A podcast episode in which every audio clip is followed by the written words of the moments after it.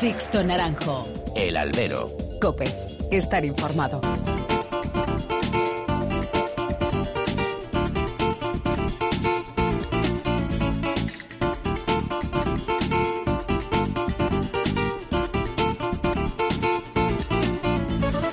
¿Qué tal? Muy buenas y bienvenidos a esta nueva emisión del Albero, a la cita con los toros que tenéis todas las semanas aquí en cope.es. Han recibido un cordial saludo de quien nos habla de Sixto Naranjo en nombre de todo el equipo que realiza este programa.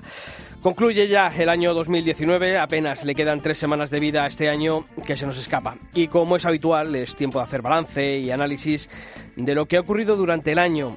Y en el mundo de los toros ha sido mucho.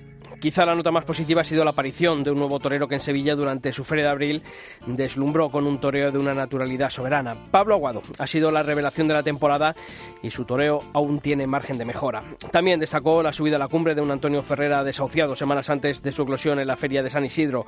Después llegó una encerrona a la feria de otoño que le hizo merecedor de ser el triunfador absoluto en la Plaza de Toros de las Ventas durante este año. Por su parte, Paco Ureña, después de su desgraciado percance en Albacete, el pasado año volvió para consagrarse como figura con tardes históricas en Madrid y en Bilbao. O un Emilio de Justo que ha demostrado saber torear como el mejor y ante todos los encastes que le echen por delante. Quizá ha sido el torero más completo del año. Entre las figuras ha sido un año de transición. Tras la retirada temporal de Talavante, no ha habido mucha respuesta de sus compañeros en la cima. El eterno Ponce se lesionó de gravedad en la Feria de Fallas. Roca Rey tuvo que cortar la temporada en julio por culpa de una lesión cervical. El Julio abrió la puerta del Príncipe en Sevilla, pero tuvo una temporada discreta. Manzanares terminó por acortar, como siempre, su campaña llegando, llegado septiembre.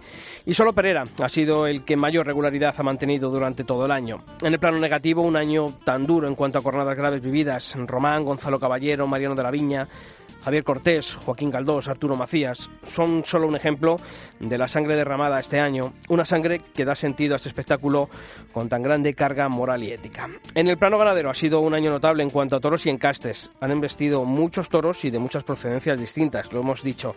El trabajo de los ganaderos sigue dando sus frutos y solo el empecinamiento de unos pocos nos sigue privando de ver más diversidad en ferias y festejos.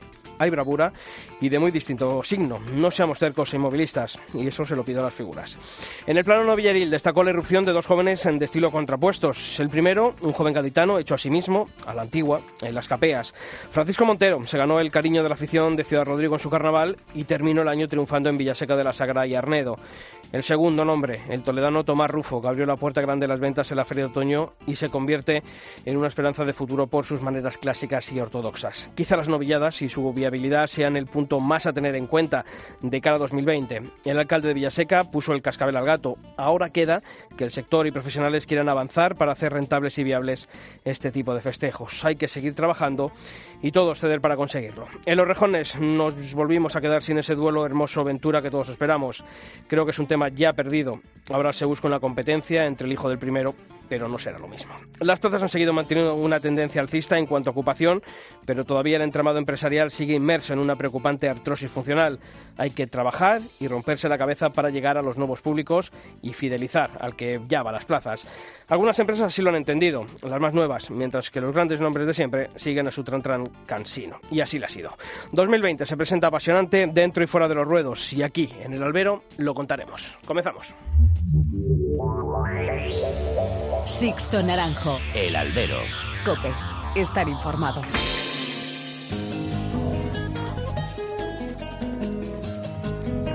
Y como todas las semanas, y en este último albero del año 2019, están aquí una semana más. Pilar Abad, Pilar, ¿qué tal? Muy buenas. ¿Qué tal, Sisto? Y Julio Martínez, ¿qué tal, ¿Qué Julio? tal, Sisto? No te has dejado nada, ¿eh? No me he dejado nada, ¿no? Nada. Ha sido un poquito largo, pero bueno. Perfecto.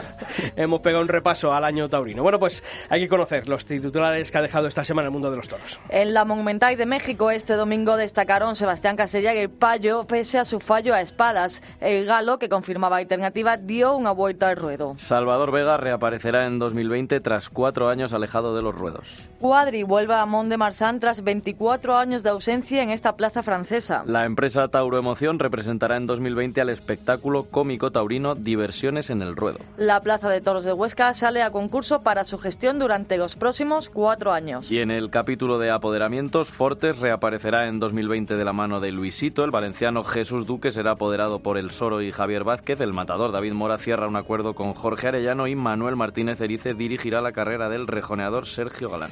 Y como todas las semanas hacemos, abrimos canales de comunicación entre vosotros y esta redacción. Como siempre, mails y redes sociales, Pilar. Y empezamos por los correos. Esto, albero.cope.es o toros.cope.es. En Facebook, muy fácil, buscáis Albero Cope y en Twitter, arroba Albero Cope. Bueno, pues esta semana nos hemos asomado a esas redes sociales porque, Pilar, hemos visto a Morante en la localidad ecuatoriana de La Catunga desempolvar muchas suertes durante su feria taurina y eso ha dado mucho que hablar en las redes sociales. Bueno, y ya no, el, el clásico ya, ¿no? Por así decir, e-, ese toreo a capa que, vemos, ese galleo del Bu. Pues mira, María Bueno comentaba, se quedará grabado en piedra, todo lo vivido gracias a José Antonio Morante de la Puebla. Diego Sánchez de la Cruz decía, Morante de la Puebla en La Tacunga, el galleo del Bu, que inspirado ha estado el cigarrero. O Sergio Gutiérrez, que opinaba que Morante últimamente se inspira ante animales de muy escaso trapío como se ha visto en Ecuador. A ver si el próximo año también se inspira en Sevilla y Madrid. Pues mira, eso también tiene razón Sergio, mucha razón. Uno para los deseos de 2020. Os seguiremos leyendo. Yo me enamoro, yo me enamoro, yo te quiero que tu amiga no me quiera. Sabes muy bien que lo nuestro es un amor prohibido y que la gente en la calle comenta que no eres para mí. Y es que no saben lo que tú y yo hemos vivido.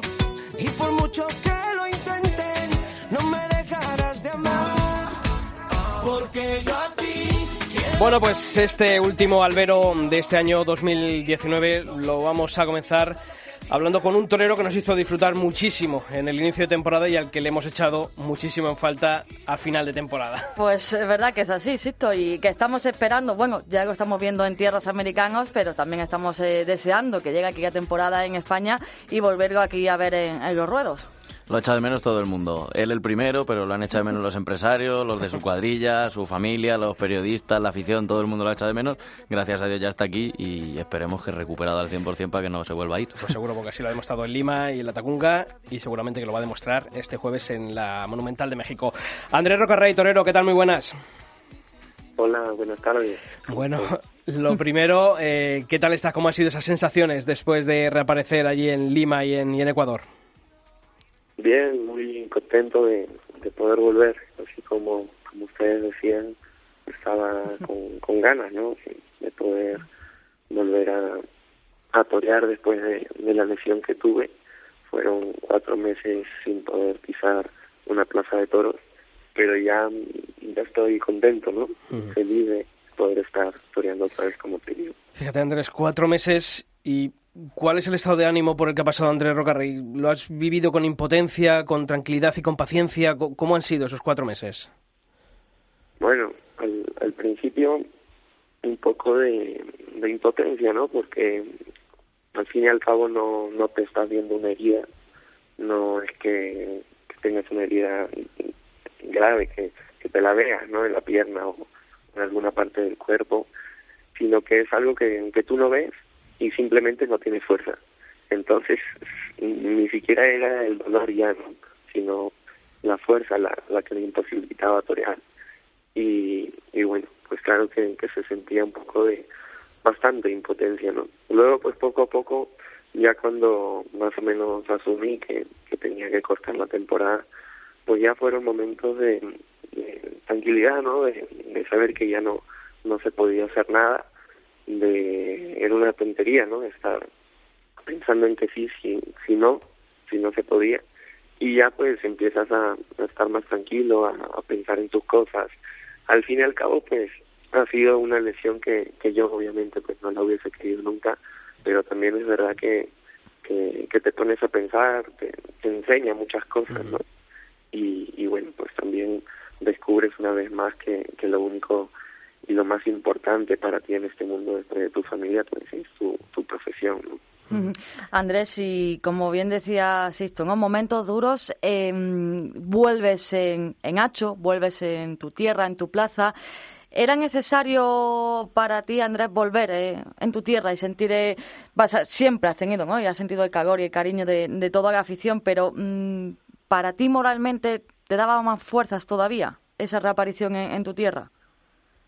Bueno, después de estar tanto tiempo fuera de, los ruedos, eh, sí me motivaba a poder volver en, en Lima, ¿no? Que es mi tierra, como, como tú dices.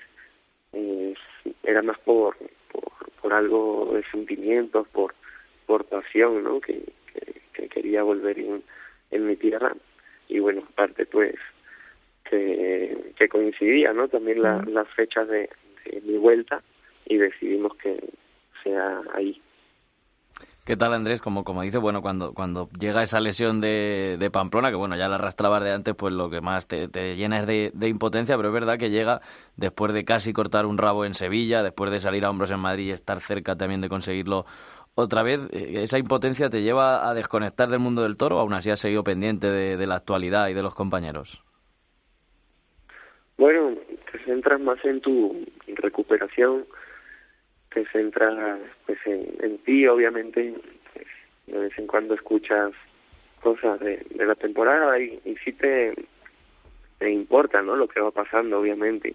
Te acuerdas los días que, ibas a torear, sabes quién va a ir a sustituirte, más o menos, pues te enteras de, cómo va saliendo todo y lo que sí es verdad es que de lo que se, lo de, lo que te centra realmente es tu recuperación no eh, sí es verdad que a veces pues quizá te, te vades un poco de, no de tu profesión sino de, cómo van yendo las cosas en algún momento eh, clave pero pero normalmente sí estás enterado no cuando, estás fuera.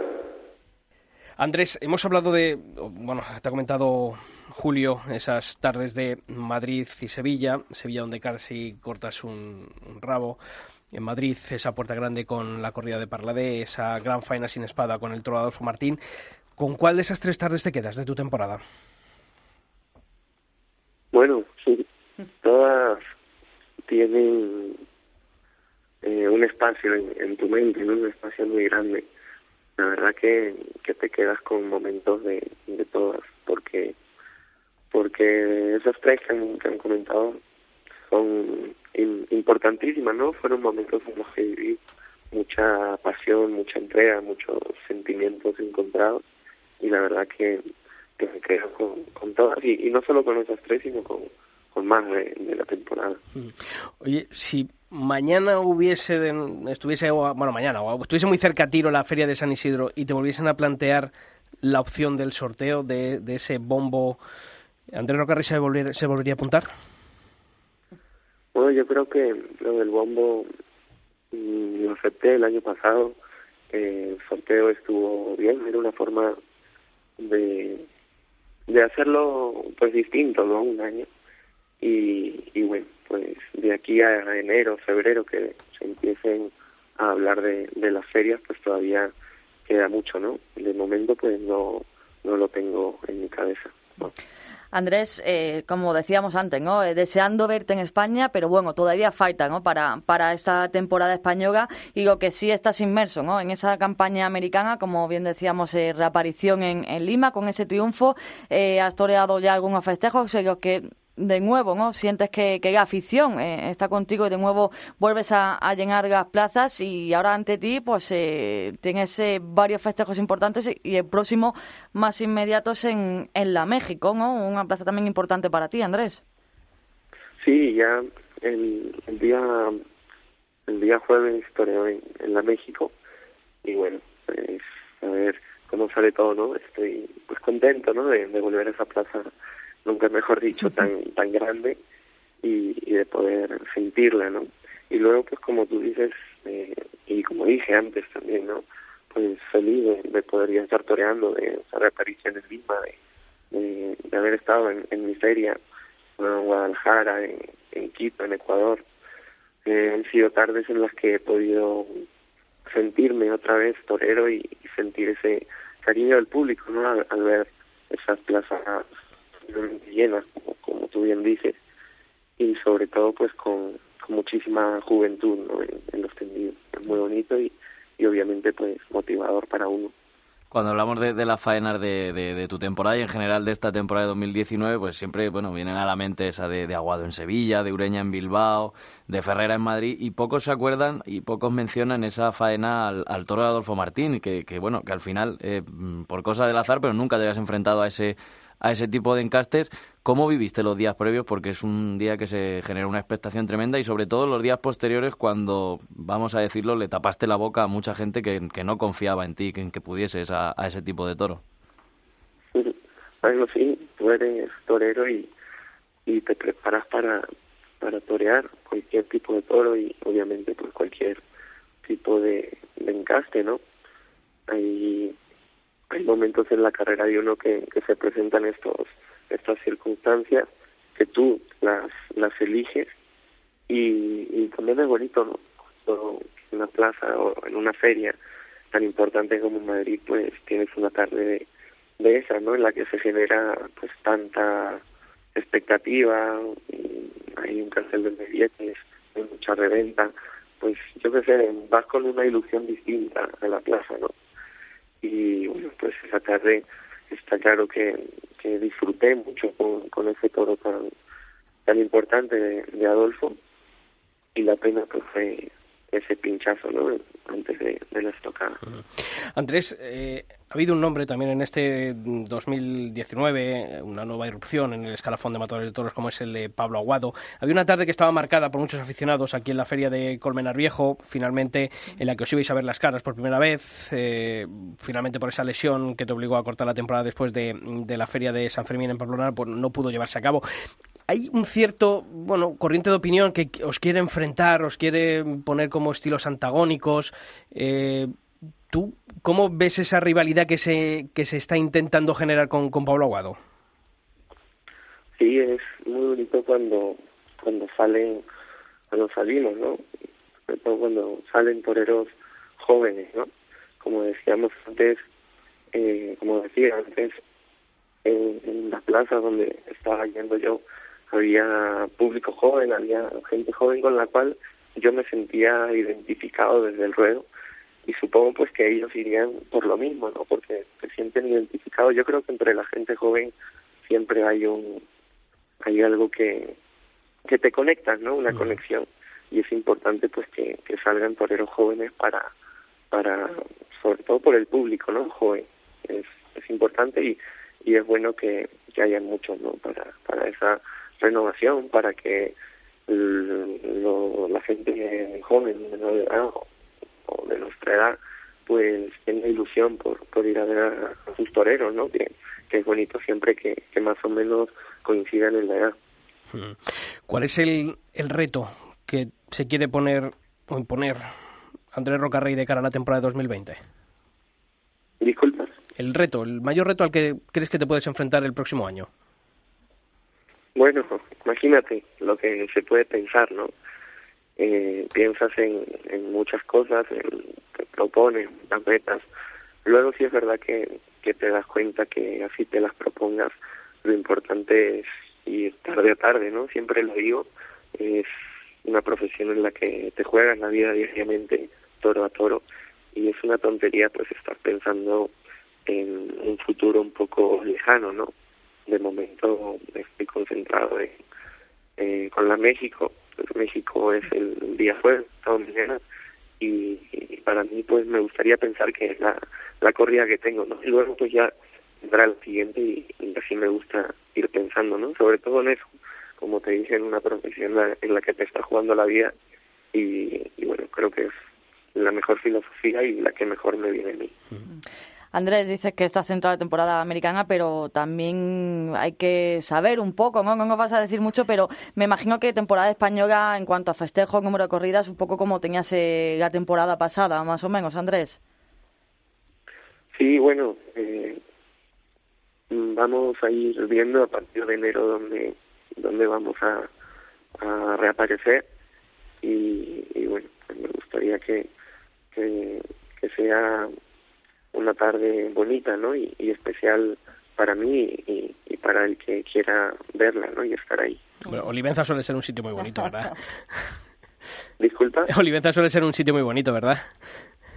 Sí, está, bueno, hay muchas ferias en el principio de, de temporada y pues como te digo, ya en, en enero pues veremos dónde sería la mejor para, no la mejor, sino, sino el mejor momento, ¿no? Para, para poder volver en España.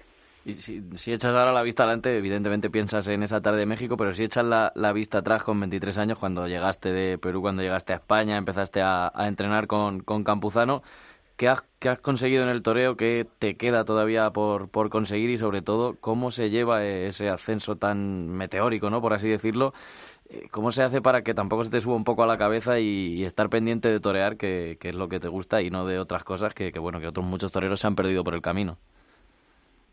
Sí, la verdad que, es bonito pues recordar no solamente cuando llegaste a España, sino cuando ni siquiera llegaba, ¿no? Que más o menos cuando tenía 6, 7 años que, que por primera vez una, una vaca y, y bueno, pues todo lo que ha pasado, la verdad que parece que ha pasado mucho más tiempo, pero pero no ha pasado tanto tiempo, ¿no? Han pasado tantas cosas que, que te ilusionan, te, hacen recordar y, y emocionarte, ¿no? Por, por todo lo que lo que va pasando con, con esfuerzo también, ¿no? Y, y sacrificio.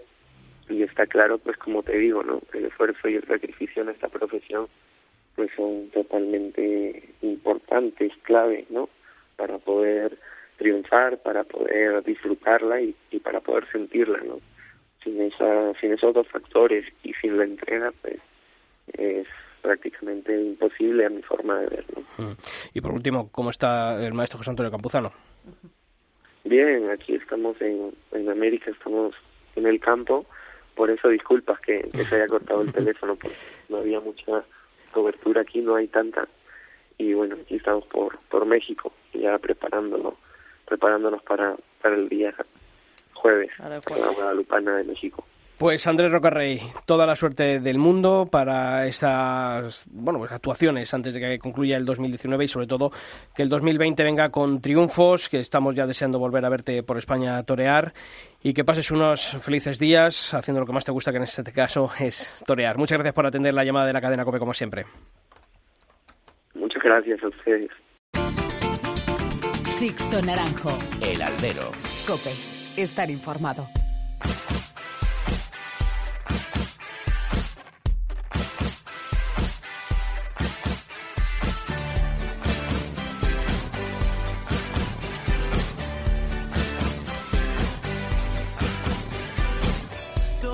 Pues ya sabéis que aquí en nuestra web en cope.es barra toros no descansamos ningún día de la semana y que actualizamos nuestra sección taurina con todas las noticias que deja la actualidad del mundo del toro. Y ese repaso, Pilar, a esas noticias más importantes de esta última semana lo vamos a comenzar hablando de Mont de Marsan, en Francia, donde siguen trabajando. Bueno, pues allí en Mont de Marsan ya se ha cerrado el elenco ganadero de corridas de toros para su feria de la Madeleine. No insista que no, no, no va a salir No, para aquí nada. no- aquí no va a bueno, nadie. Pues hablando de Mont de Marsan, la principal novedad en esa feria de Gamalaleña será el regreso del hierro nubense de Cuadri tras 24 años de ausencia.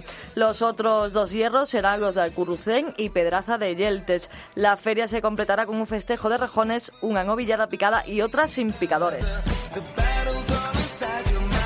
Y un torero que va a volver a vestirse de luces en 2020 es malagueño, ¿verdad, Julio? Es malagueño y era político, pero va a volver a, Sí. a ser torero Salvador Vega, que reaparece tras cuatro temporadas alejado de los ruedos y va a torear para despedirse del toreo en activo cuando concluya la próxima campaña de 2020. Salvador Vega va a estar acompañado del apoderado José Luis Lara.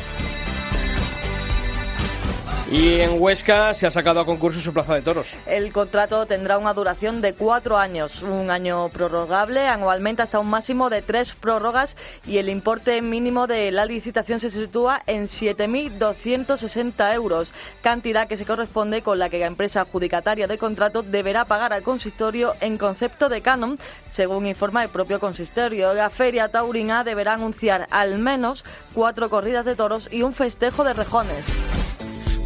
Y Julio, semana de nuevo con muchos acuerdos de apoderamiento. El más sonado ha sido el acuerdo alcanzado entre Fortes y el matador de toros Luisito tras anunciar el torero malagueño su regreso a los ruedos tras cortar la temporada por culpa de una lesión en el tobillo. También David Mora tiene nuevo apoderado, el empresario Jorge Arellano. Por su parte, el valenciano Jesús Duque va a ser apoderado por Vicente Ruiz el Soro y Javier Vázquez y el rejoneador Sergio Galán ha puesto su carrera en manos de Manuel Martínez Erice. Y como todos los otoños e inviernos abrimos capítulo para vosotros, para las peñas y asociaciones taurinas que durante estas semanas, bueno, pues mantenéis viva la llama de la afición con multitud de actividades. Para hacernoslas llegar, ya sabéis, dos correos electrónicos, los del programa albero.cope.es y toros.cope.es. Pilar, ¿por dónde empezamos? Pues nos vamos a Andalucía, sí, nos vamos a Sevilla porque este martes Aula Taurino junto con la Escuela de Tauromaquia de Sevilla han organizado una mesa redonda para abordar el estado actual del escagafón de El acto tendrá lugar a las 6 de la tarde en la Plaza de Toro de Garreal Maestranza. El encuentro que se debate estará regido por Miguel Serrano, presidente de Aula Taurina Escuela de Tauromaquia, y será moderado por el periodista sevillano Emilio Trigo. Y aquí en Madrid este jueves 12 de diciembre se celebrará una nueva sesión del aula de tauromaquia de la Universidad San Pablo CEU. Esta semana contará con la presencia de Enrique Vera, que fue novillero y es uno de los más importantes sastres de toreros en la actualidad, representante de una importante saga familiar de toreros y ligado a través de su madre, la maestra Nati, al mundo de la sastrería de trajes de torear desde hace ya décadas. La cita será a partir de las siete y media en el aula magna de la Facultad de Derecho. Y la Peña Taurina Riojana, Diego Urdiales, organizará un gran homenaje al torero arnelano en el año en el que ha cumplido 20 años de alternativa. La ciudad natal de Diego Urdiales acogerá este viernes, día 13 y sábado 14 de diciembre, dos jornadas en las que participarán reconocidas figuras del toreo, ganadero, periodistas y personalidades de la sociedad riojana. Pues ya sabéis, las actividades de vuestras peñas aquí en el albero, en esos dos correos, albero.cope.es y toros.cope.es.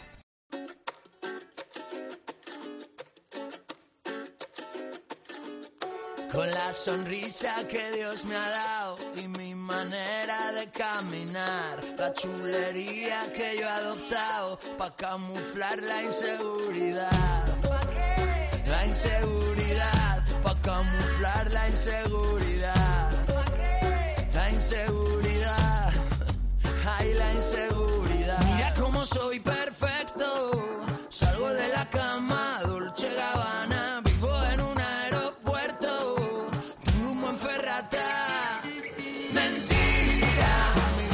Bueno, pues queremos hablar en este último albero del año, bueno, pues de un tipo de espectáculo que desgraciadamente cayó en desuso en los últimos años, pero que afortunadamente de la mano de Tauromoción quiere volver por su foro, porque quién nos recuerda haber Hombre. asistido, mm, por lo menos nosotros de Bombero nuestra torero, ¿no? generación, a un espectáculo cómico taurino cuando éramos pequeños. Pues sí, además eh, era bueno, ¿no? Y siempre lo, lo hemos dicho, yo creo que también es una manera de acercar el toreo a, a los niños, otra manera de, de verlo y, y de ahí, hombre, o puedes seguir con esa afición o no, pero es una manera de, de acercarlo y, oye, es también, y, y de ahí salieron muchísimos toreros también, que hay que recordarlo, ¿eh? De la parte seria. Sí, yo no he llegado nunca a verlo, pero, pero sí, lógicamente, pues sí he leído cosas, incluso que a veces los daban en televisión y rompían los récords de audiencia, lo veía mucha gente y lo que ha dicho Pilar, ¿no? Un montón de toreros, Damaso González, de hecho salió de ahí y Manolete creo que también llegó a tirar con ellos. Han sido O muchos sea los toreros y figuras. Mucho le debemos. Y efectivamente, bueno, pues ojalá, ¿no? Ojalá que a partir de 2020, bueno, pues ya han estado actuando, pero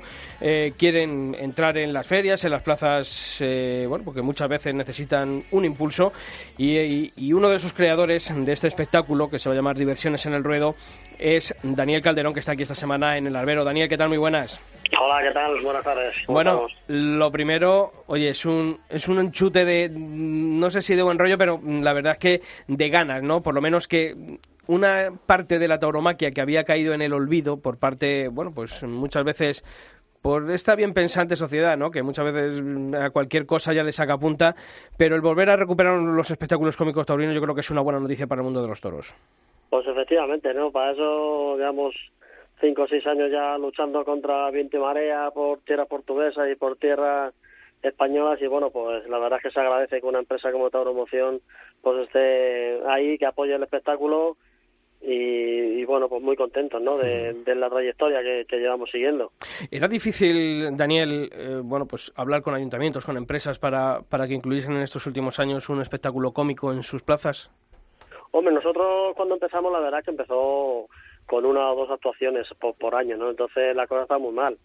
Pero, pero vamos, nosotros este año hemos llegado a hacer 23, 23 fechas. La anterior se hicieron 24, creo que fueron también. O sea que bueno, que poquito a poco íbamos remontando. Y con Tauromoción, ¿cuáles son los objetivos que os habéis planteado? Bueno, pues una contratación de apoderamiento eh, de, por un año anual y bueno, pues te puedes imaginar, ¿no? Con, esa empresa joven con ganas de, triunfar y con, con plazas súper importantes como las que tienen ellos, pues meternos ahí, ¿no? En todas las ferias y, y en todas todos los sitios donde cogemos y donde estemos y donde estemos bien. Daniel, eh, últimamente cuando hemos recordado a veces este espectáculo y cuando se ha querido, ¿no? En otras ocasiones se ha intentado, ¿no? Volver a, tener este espectáculo, pues bien como decía ahora, Sisto, ¿no? Parece ser que últimamente que sacamos a todo puntilla y que bueno, pues siempre decían, ¿no? Que si es una humillación para esos engañitos toreros, para esas personas, ¿no? Yo no sé. Eh, ellos sí, sigo sienten, me imagino que no, pero sigo sienten así y sobre todo ante, ante todo lo que decía el mundo, que para ellos e, era una humillación, mm, ellos qué, piensan, qué decían. Hombre, pues la verdad es que mira, ahí en, Jaén, por cierto, que hicimos con promoción, tuvimos un problema bastante gordo, hay una denuncia de la Fiscalía y todo por alguna asociación de, de ellos mismos y al final, bueno, pues tuvieron que salir, tuvieron que salir al quite, hacer un vídeo que se hizo viral en toda Andalucía pidiendo, pues bueno, que le dejaran trabajar en lo que le gustaban, que ellos eran, eran profesionales del toro, que se daba de alta social, que ellos no querían vivir ni, ni de subvenciones, ni, ni que fuera una carga para el Estado. Y, bueno, pues efectivamente es así, ¿no? Es que ellos cruzaron el charco para ser toreros y, eso y eso quieren y, y, por eso es el sueño que, que persiguen ¿Qué tal, Daniel? ¿En qué consiste ahora el espectáculo? Porque comentábamos que antes, bueno, también tenía esa parte seria, ¿no? Que servía para que toreasen por pues, los, chavales del pueblo al, que ibais. Ahora ya esa parte seria no, no se lleva tanto. ¿Qué ¿En qué consiste este, este espectáculo que montáis? Efectivamente, antiguamente se echaban tres, tres animales, tres becerros, uno para el, para el novillero que estaba empezando. Nosotros la, la parte seria se ha se ha anulado por decreto, es un espectáculo totalmente incruento, no nos dejan ni, ni banderillas, ni, bueno, ni entrar a matar ni nada, entonces, bueno, es un espectáculo, un becerro para los pequeños, para los enanitos y otro becerro para nosotros, para los cómicos, y, y bueno, entre medias, pues parodias y, y bueno, pues hacer de reír al respetable de que es para, para lo que estamos, ¿no? Y para eso se llama el espectáculo Diversiones en el Ruedo. Mm. ¿Y cómo está siendo la respuesta del público? Porque después de tanto tiempo recuperar eh, un festejo de, de, estas condiciones, un espectáculo así, también cuesta, ¿no? Yo no sé cómo está siendo durante estos, estos días que habéis hecho festejos, que habéis, ¿cómo ha sido la respuesta del público? Pues la verdad es que buena, la verdad es que buena, ¿no? Tiene la gente mucha añoranza, tiene sobre todo nuestros mayores, nuestros mayores por el tema de lo que han vivido con, con otros espectáculos como el bombero, como el chino, bueno, pues como otros espectáculos y luego los niños, pues claro, rápido los abuelos o los padres los llevan para, para revivir esos esos momentos, ¿no? La gente le gusta los, le gusta los enanitos como como torean, le gustan su su manera de, de pues eso de, afrontar ese entre comillas ese problema que tienen y, y bueno pues así lo así lo así estamos. Mm. esperamos. Jaén metimos casi 5.000 personas que es una plaza súper súper importante y la que nos ha valido para dar este pequeño bueno pequeño gran salto. Y bueno Fuengirola también estuvo muy bien. La verdad es que bueno, Huesca Teruel, es que hemos tenido la verdad que plazas bastante importantes y, hemos tenido buena aceptación. Oye, mm, los creadores de este espectáculo de Diversiones en el Ruedo eh, sois eh, tanto Fernando Gómez como, como tú. Mm, ¿Cómo, os conocéis? ¿De dónde os viene a vosotros la, afición por el mundo del toro? Bueno, pues nosotros empezamos, pues bueno, pues como todo chiquillo, ¿no? Las capeas, eh, los recortes, los concursos de anillas, exhibiciones y bueno, pues luego después eh, entrenamos juntos también en el tema de las acrobacias, porque bueno, cuando estábamos de recortadores también saltábamos los toros y, y las vacas y al final, bueno, pues decidimos de, juntarnos. Yo hice una sustitución eh, con el chino torero a nivel de, recortador y bueno, pues hice confianza con los pequeños y poquito a poquito pues hemos ido haciendo esto, lo que el espectáculo. Julio. Sí, no, yo a mí me, llamaba la atención en esto de, los enanitos toreros, ¿no? Que a pesar de que quede mal decirlo, eh, pues se han llamado así toda la vida y a nosotros tampoco nos duele emprender. ¿Cómo, ¿Cómo se preparan, no? Para ponerse delante de los novillos, ¿qué tipo de preparación hacen? O al final eso es como cuando dice Ferrera que las banderillas no las entrena, ¿qué es lo que le sale? Hombre, muchas veces, a ver, son artistas, ¿no? Entonces, a ver, el toreo, el toreo, si de verdad se aprende desde el principio, no se olvida. Entonces ellos no lo olvidan, ¿no? Es verdad que luego después la comedia o, la parodia que, le, que les haga, eso puede ser en el mismo momento, ¿no? Depende de los públicos, depende de, de si sale al final uno enchufado o no sale enchufado, pero pero al final el público es el, el que nos el que nos lleva a otra a otra dimensión no si el público en tal que, que hace cualquier parodia uno se ríe pues uno se, se sube para arriba. Entonces ellos su, su entrenamiento es eso el torear mucho que, que hace falta y ya está, que es lo principal. Que pensaba yo, claro, que os, os ilusionará mucho estar con Tauro Emoción, porque la verdad es que tienen muchas plazas y dan muchos festejos y todos los toreros que, que, van con ellos en estos años están toreando mucho, pero también es verdad que a Tauro Emoción le gustan mucho los toros grises de Vitorino y Adolfo. No sé si en vuestro espectáculo hay también variedad en castes o... Julio, estás pidiendo ya que, que. Yo ya... Nosotros hacemos a todo, ¿no? Pero hombre, si hay alguno, algún caramelillo tampoco nos viene mal. Pero bueno, los encastes en principio, a ver, para el espectáculo es verdad que unos toros aprenden más que otros y después de todas las perrerías que nosotros le hacemos, pues al final los animales luego cuando cogen la muleta por lo rápido desarrollan sentido, ¿no? Pero, pero bueno, mientras que estén sin torear, que es lo principal, que es lo que pedimos es lo que pedimos a, a diestro y siniestro y, y, lo que tenemos por, por contrato, lo demás nos, nos da un poquito igual. Pues Daniel Calderón, que esperamos que esas diversiones en el ruedo se hagan realidad en el 2020 y que cuentas con nosotros para, para estar allí donde, donde toréis, ¿de acuerdo? Muchísimas gracias, un abrazo grande a todos. Un gracias, abrazo. de verdad, gracias.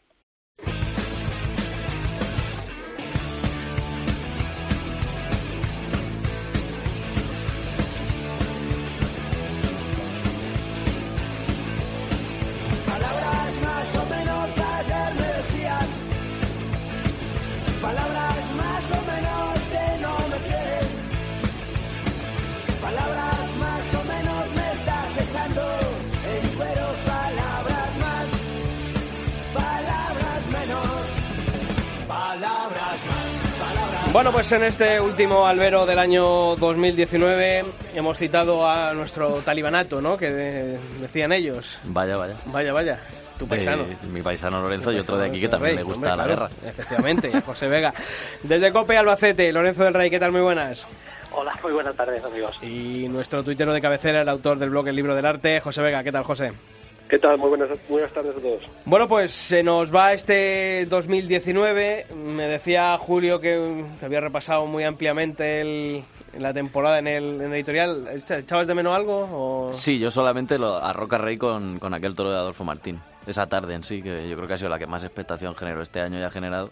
Y aparte el que salió bien. Sí, Aunque pero falló la al espada, final pero- luego la temporada quedó Sí, matizada eso sí. ¿no? por esa Me refiero, pero yo creo que esa tarde ha sido la de más expectación de la temporada. Creo ¿Tú que- crees? Más que... Me refiero de como previa a la, No, a la empezamos, corrida. empezamos pronto a debatir. Eh, os pregunto, ¿más esa tarde o con qué tarde os quedáis? ¿Con la de Roca Rey con la corrida de Adolfo o con la de Pablo Aguado con las cuatro orejas en Sevilla con la corrida de Jandilla? Venga.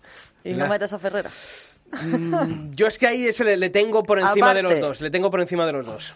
Peña en Bilbao también fue una tarde importante. Pero me quedo con la de Sí, sí, yo me quedo con la de Ferrera en Madrid, cualquiera de las Madrid, dos. claro. Para ampliar el debate me refiero. Vale, vale. Encuesta. vamos a ir, ¿no? Pero ya que has abierto tú el melón por Roca Rey y Pues que ganó, yo Aguado, creo, hombre, que Pablo Aguado, Sevilla, yo creo que, que a todos, ¿no? Eh, fue algo que no nos esperábamos, por así decir, y- y yo creo que fue esa revolución y lo sigue siendo, ¿no? A día de hoy. Y como bien decía Julio, eh, Roca Rey fue apuesta, ¿no? De, de la temporada, eso que se pida las figuras y que no recogen, y sin embargo, por Roca Rey y Pablo quiso, Aguado, ¿no? Pablo Aguado triunfó y Roca Rey Claro, exactamente, ¿no? Entonces, Sí, pero yo me, yo me refería como, como la expectación que generó la corrida en sí. O sea, no lo que pasó en la corrida, sino que fue el, el evento del año. El no hay billetes que se colgó, todo el mundo esperando esa tarde. San Isidro. Después del bombo, además. Por eso digo que Roca Rey salvó la feria de San Isidro. Si no llega a ser porque él mata la feria, a pesar de que luego hubiese salido muy bien, pero la feria se hubiese quedado muy coja. Por eso hablo de, de esa expectación. Y luego respondió, a pesar de que no lo matase. Yo creo que le cayó la boca a muchos. A mí no, porque yo confiaba en él, pero a muchos se tuvieron que, callar. ya te había subido al carro, ¿verdad? Sí, sí. Antes. bueno, y para vosotros, y ahora por ya darle esa vuelta de tuerca, eh, la, ¿con cuál de Ferrera, Ureña? Pues claro, Madrid, eh, Bilbao, Bilbao, Madrid. Eh, José, Lorenzo. Eh, bueno, yo, yo la verdad que, que mira, tengo un, yo tengo un conflicto de intereses en, este, en este caso. Cuando hablabais de la de Roca Rey y de Ay, Pablo Aguado. Creía en que apoderabas a alguien, digo, como he dicho, No, conflicto de intereses. No, mejor que no, ¿eh?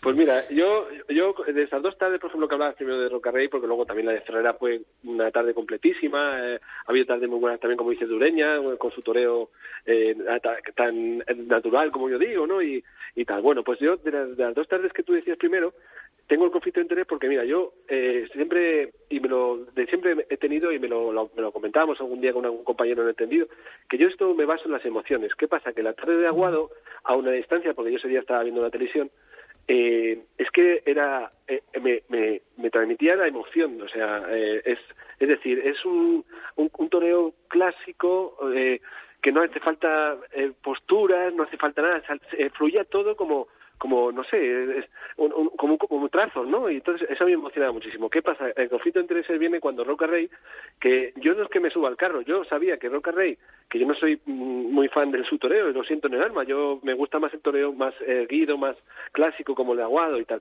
Pero bueno, yo ese día sabía que con la forma que tiene torear Rocarrey de poder los toros, el toro de la Serrada le viene fenomenal. Y entonces me lo corroboró en ese día. Entonces, el toreo poderoso se junta con un toro eh, que ese día tuvieron dos toros que eh, humillando con poder y tal pues entonces eh, se, se juntó todo para que yo me emocionara tanto con el toro como el torero el día de, de Aguado es verdad que el toro fue mucho más más mm, do- noble vamos a decir pero eh, ya te digo yo el día de Roca Rey me quedo con las dos tardes Roca Rey y Paco Aguado y perdón Pablo Aguado porque por eso, por cada uno su matiz, ¿no? Pero pero para mí como toreo me gusta más el de, eh, me gustó más el de Pablo Gado, pero por mi forma de entender el toreo, no simplemente por eso, ¿eh? Pues yo me quedo eh, no solo pensando en lo que ha pasado, sino cómo se queda, eh, ya que decimos que es el último programa de- del albero de este año, cómo se queda enfocada la temporada para el año que viene. Hemos dicho muchos nombres eh, interesantes, uniría el de Emilio de Justo, y yo creo que hay Ay, ay. un, También. un- un buen compendio de toreros. eh, por cierto, la faena, Julio la, la vio en directo junto conmigo en Albacete, eh, estuvo sensacional, Emilio de Justo. Y yo creo que si los empresarios o las señores empresarios eh, empiezan ya a dar, es que lo decimos, es que Bueno, tranquilo, años- Emilio de Justo ya se ha ido con una gran casa. pero te quiero decir, eh, en el sentido de que eh, como hay como hay toreros, eh, yo creo que hay me falta que, el- que los esos jóvenes den ese, terminen de dar ese paso de decir, oye, hay más alternativa para esas ferias largas eh, que no recaiga porque luego, eh, no sé, yo creo que hay material, yo creo que hay toros, creo que hay toreros y creo que si se le hace una, una buena promoción de verdad eh, y se, se oye, se escucha la llamada, estoy de acuerdo con Julio, yo creo que que, la, que la parte más importante, yo creo que la tarde más importante de expectación, además me lo decía gente que lo de Roca Rey ya trasciende a la gente, a la gente que no es muy aficionada y dice, oye, Roca Rey en, en Madrid con Adolfo. Bueno,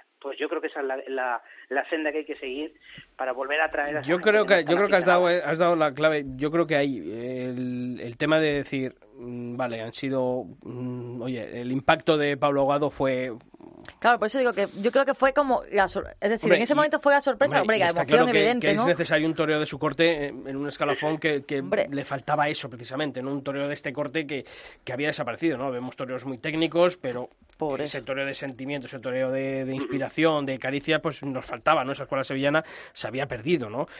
Pero yo, sinceramente, aunque ha habido grandes triunfos, ¿no? Los de mm, Antonio Ferrera en Madrid y el de Paco Ureña en, en Bilbao, yo creo que en cuanto a regularidad, yo pondría el nombre de Emilio de Justo y el nombre Sí, de, de- de Pereira también, ¿eh? que ha estado ahí, quizá a lo mejor le ha faltado ese gran triunfo a Pereira, pero yo sinceramente, sobre todo por una cosa, por el concepto que tiene eh, Emilio de Justo de plantear, o ha tenido hasta ahora, de plantear sus temporadas sin hacer ascos a ninguna ganadería. Oye, sin- eh, Pero es que eso, eso es lo importante, Sisto. Eso es lo importante, porque mira... sabía yo que ese te, te va a gustar, José. Sí, porque es lo importante, es totalmente. Mira, mira, por ejemplo, la repercusión que tuvo Roca Rey eh, con Adolfo. Claro. Es, es- es que es así. eh, Si queremos que esto funcione y que tenga muchísima expectación, que aparezca en los medios, que la gente esté hablando, to- incluso nosotros como aficionados a gente que está que está todavía un poco indecisa, los toros. Tú le dices que ahora mismo que Roca Rey se, va a matar una- la de Miura en- este año en, Sevilla y la gente dice, bueno, pues eh, otra cosa, vamos a ver qué pasa, a ver cómo puede solventar. Pero es que además también, José, que es decir, ya de por eh, tengamos sobre la mesa eh, Roca Rey, evidentemente después eh, de, este- de ese parón, porque tuvo que cortar la temporada, aunque ha reaparecido ya en América y tal, estamos esperando, ¿no? A ver eh, a Roca Rey en España. Eh, Emilio de Justo, que eh, con las temporadas que ha echado, también ahora hay peso de cambio de apoderado, a ver qué es lo que va a pasar. Pablo Aguado, ¿no? Que después de la sorpresa, a ver cómo... Pero cómo... de esos nombres que has dicho, Pilar, fíjate, Emilio de Justo no se le puede pedir nada porque lo ha estado demostrando hasta No, ahora. me refiero a que son sí, sí, sí, nombres sí, que claro. otros años Sí, no, hemos no, está- tenido tantos, por así decir, Y lo ¿no? ha demostrado con lo que le han dejado demostrar, porque yo también creo que no solo Emilio de Justo es que haya... Lo de Roca Rey sí es una apuesta, aunque sea cosa de- del azar, pero Emilio de Justo Ha matado tantas de Vitorino, pero no porque yo creo que siempre las haya elegido, porque al final, salvo en Madrid, que vino tres tardes apostando, en el resto de ferias importantes era o la de Vitorino o ninguna. Y eso no es cosa de que Emilio quiera, sino del apoderado. Yo ahí, o sea, eso que pedimos siempre, ¿no? Que las figuras tienen otro tipo de, de Yo creo que los nombres que, han salido ahora a la palestra no se les puede pedir porque este año ya han hecho el gesto, sea por planteamiento, sea por el azar y el bombo, lo han hecho. Yo creo que mm, otras figuras que están muy acomodadas, y lo he dicho al principio, es que la verdad es que la temporada de las figuras pues sinceramente, a mí me ha dejado muy frío, porque el Juli sí, en la Feria de Abril, oye, la Puerta del Príncipe, cinco Puertas del Príncipe, oye, pero chapó, pero... pero el Juli con 43 creo que son líderes. Pero ¿tú te, acuerdas de algo, ¿tú te acuerdas de algo ahora mismo del Hombre, yo soy muy del Juli, pero es verdad que no ha sido su temporada esa que, que, es para comérselo, como yo claro, pero... Y esa Puerta del Príncipe de las cinco que tiene es la más flojita, claro, es la más flojita porque no fue es que el, resto de figuras, o sea, es que os acordáis de alguna faena Enrique Ponce mm, se fue por culpa de esa lesión de rodilla, pero ha vuelto mm, disminuido, sinceramente. Yo lo veo así, que ha vuelto Pero por eso decía, digo, que son nombres que, para el año que viene, aparte, son las que, que, que otro año a lo mejor no hemos quedado, porque un Pereira, un Juli, un Ponce, un. no sé, pero que por lo menos para de cara a la temporada 2020 tengamos ya embocado, tengamos ya pensado. Pero ahora son los empresarios, son, los empresarios. claro, claro, no, o sea, los toreros no que te con nada, digo, que, que, oye, que, que, afortunadamente, ¿no? Y que, que esperamos que, que vaya a mejor, pero. Es que ha habido carteles la temporada 2020 tiene que, dar una vuelta a turca a esto. Si las figuras acomodadas siguen claro. Escúchame, el, el, paradigma, por ejemplo, fue una corrida que yo pude ver en Valladolid con nuestro compañero Juan García Tejedor. Un Ponce, Juli y Manzanares en la que hubo algo más de media plaza, si podemos decirlo así. Una tarde más que previsible por parte de los tres toreros. Y yo creo que esa fue la corrida paradigmática de decir, esto es lo que llevamos viendo 20 años. cuando, cuando llevamos viendo durante todo el verano el momento de estado de, Emilio de Justo, el estado de forma de Pacureña, toreros que no pasaron por... Eh, digo que ese cartel, el último no hay billetes que se colgó en Bilbao fue ese cartel, Ponce Juli Manzanares, y fue en 2011-2012, por eso que... ¿Y dónde está Bilbao y dónde van las plazas que anuncian eso? al final la gente se aburre. esa corrida que, tú dices, Sixto, en Valladolid, si en vez de anunciarse con el ganado que se anunciaron... Porque pues, grande meten una, una, una corrida, pues mucha gente se acerca para ver. Mucha gente, Madrid, Madrid y Valladolid está muy cerca.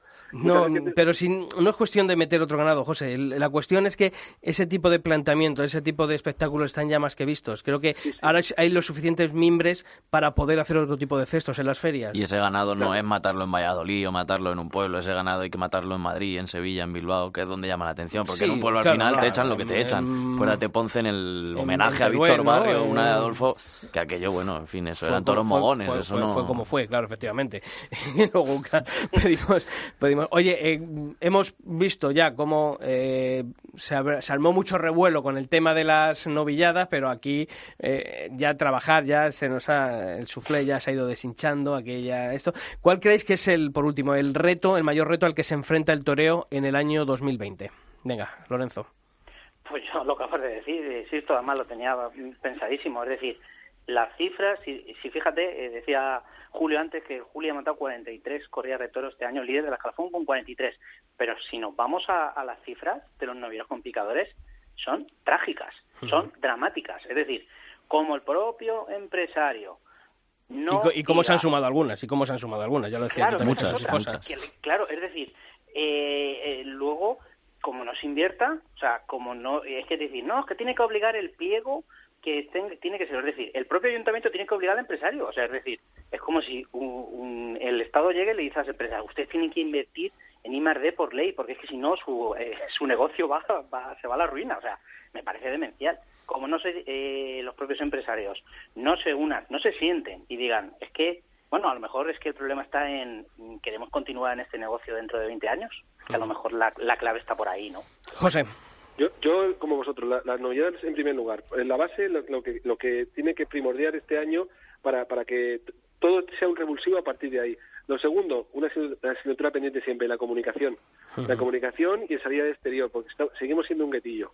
Y aparte, eh, lo tercero, que se preparen como haya gobierno, porque, porque Podemos viene con la, con la guadaña y nos acordaremos. Nos, se tienen que ir preparando para lo que puede ocurrir, que, mm. que la gente no sabe cómo viene esta gente y son exigencias. Ya, ya, lo dije el otro día, el en el punto, en los 10 eh, acuerdos, en los 10 puntos que han acordado, uno de ellos es eso.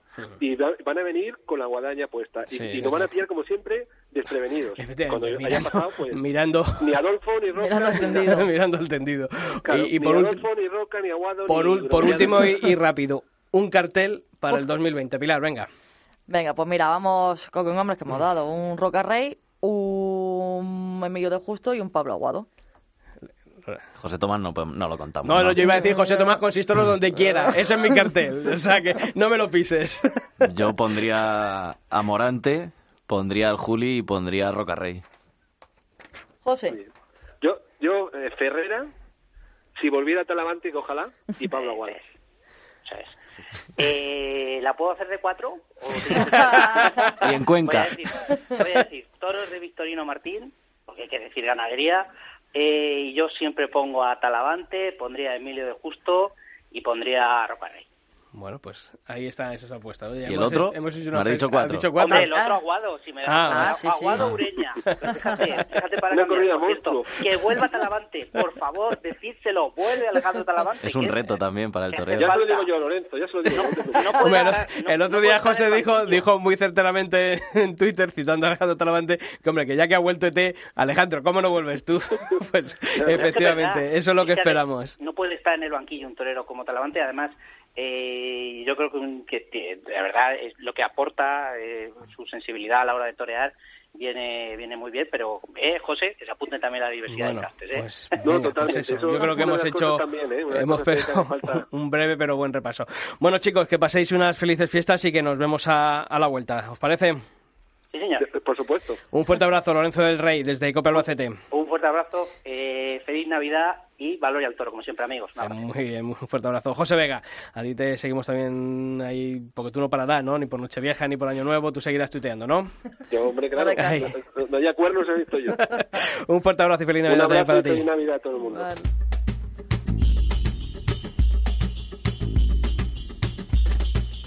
Navidad, qué alegría ha nacido el niño de Dios, vamos a cantar y a reír. Ya Navidad, qué alegría de Bueno, pues como hemos dicho, este es el último albero de este año 2019. Volveremos el martes 14 de enero. Pilar, tú y yo que vamos a estar aquí en la radio. Hombre, vamos, a descansar un poquito del albero, pero... Año Nuevo, Nochevieja. Vamos a estar. ¿Dónde mejor sin Efectivamente, Ya también es verdad. Sí, ya, ya- ya cuando vengan los reyes ya no vamos nosotros con Eh, ellos, Por ¿verdad? eso, siempre, nosotros algo bueno. A lo bueno. Julio, ¿tú te vas para Albacete? Sí, yo estaré al otro lado de la Al radio. no, pero también. me tengo que quedar aquí en Madrid que también. que tienes que- tienes que aprobar. Hay exámenes para que al día de mañana pueda estar aquí con vosotros. Luego- Y otro reto que se me ha olvidado decirlo, también al público nuevo que llega, convertirlo en aficionado. Venga. Eso también depende de nosotros. También, también. Eso apúntalo para la, para la carta a los reyes. Piraba, feliz Navidad y feliz año nuevo. Igualmente a todos. Julio, lo mismo para ti también. Feliz año a todos. Y a todos vosotros, ya sabéis, os esperamos en el año 2020. El martes 14 de enero volveremos en el albero. Pasad felices fiestas y nos volvemos aquí a ver, aquí, hablando de toros. casa.